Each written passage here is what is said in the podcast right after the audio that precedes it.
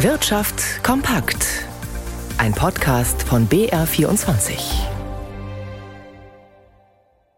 Mit Johannes Lenz. Wer in Deutschland zur Miete wohnt, gibt im Durchschnitt dafür mehr als ein Viertel seines Einkommens aus. Die neuesten Zahlen des Statistischen Bundesamts zeigen außerdem, bei den allgemeinen Lebenshaltungskosten gibt es im Freistaat große Unterschiede, wo das Leben in Bayern am günstigsten, wo am teuersten ist und welche Schlüsse die Statistiker aus den neuesten Daten ziehen.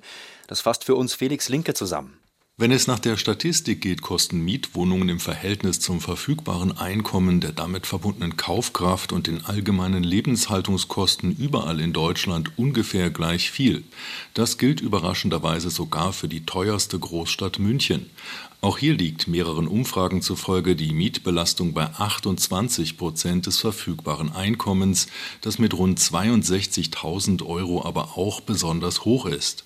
Probleme mit der Miete haben vor allem Menschen mit unteren und mittleren Monatseinkommen, zu denen viele Rentner zählen.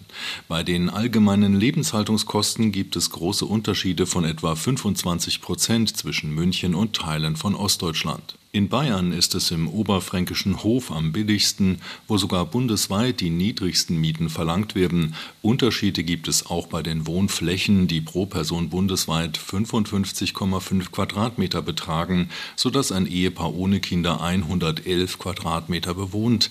Das wiederum ist in Großstädten häufig nicht der Fall, wo die Wohnverhältnisse beengter sind. Die staatliche Förderbank KfW ist in Krisenzeiten besonders gefragt. Heute versucht sie Zuversicht zu verbreiten. Sie sei gut gerüstet für das Krisenumfeld, heißt es. In der Bilanz für das vergangene Jahr gibt es aber auch einen Dämpfer. Alexander Schmidt.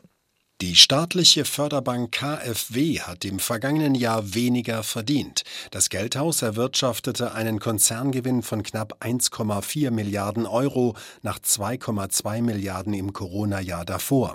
Der Grund waren niedrigere Zinseinnahmen. Das Ergebnis der KfW liege aber auf dem Durchschnittsniveau der letzten fünf Jahre und damit im Rahmen der eigenen Erwartungen, sagte Vorstandschef Stefan Wintels.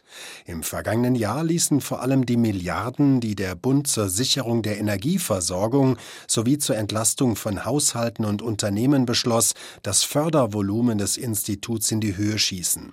Mit insgesamt fast 167 Milliarden Euro wurde so viel Geld bereitgestellt wie nie zuvor.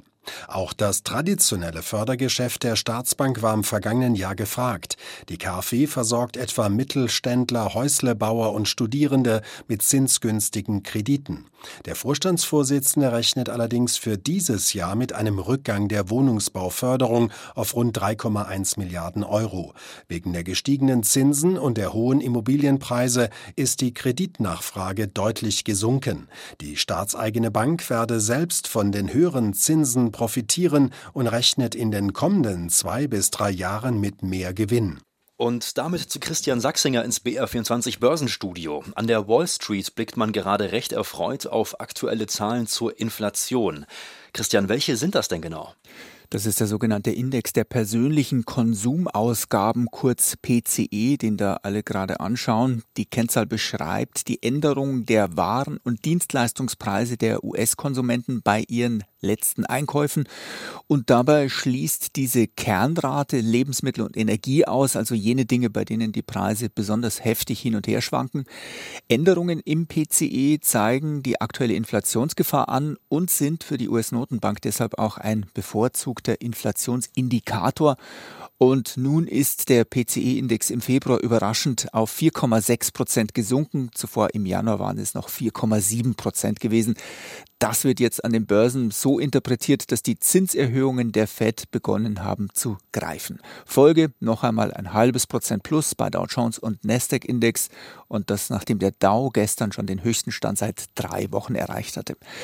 Hierzulande geht es ebenfalls aufwärts um 0,8 Prozent beim DAX aktuell und der Euro steht bei einem Dollar 0,880.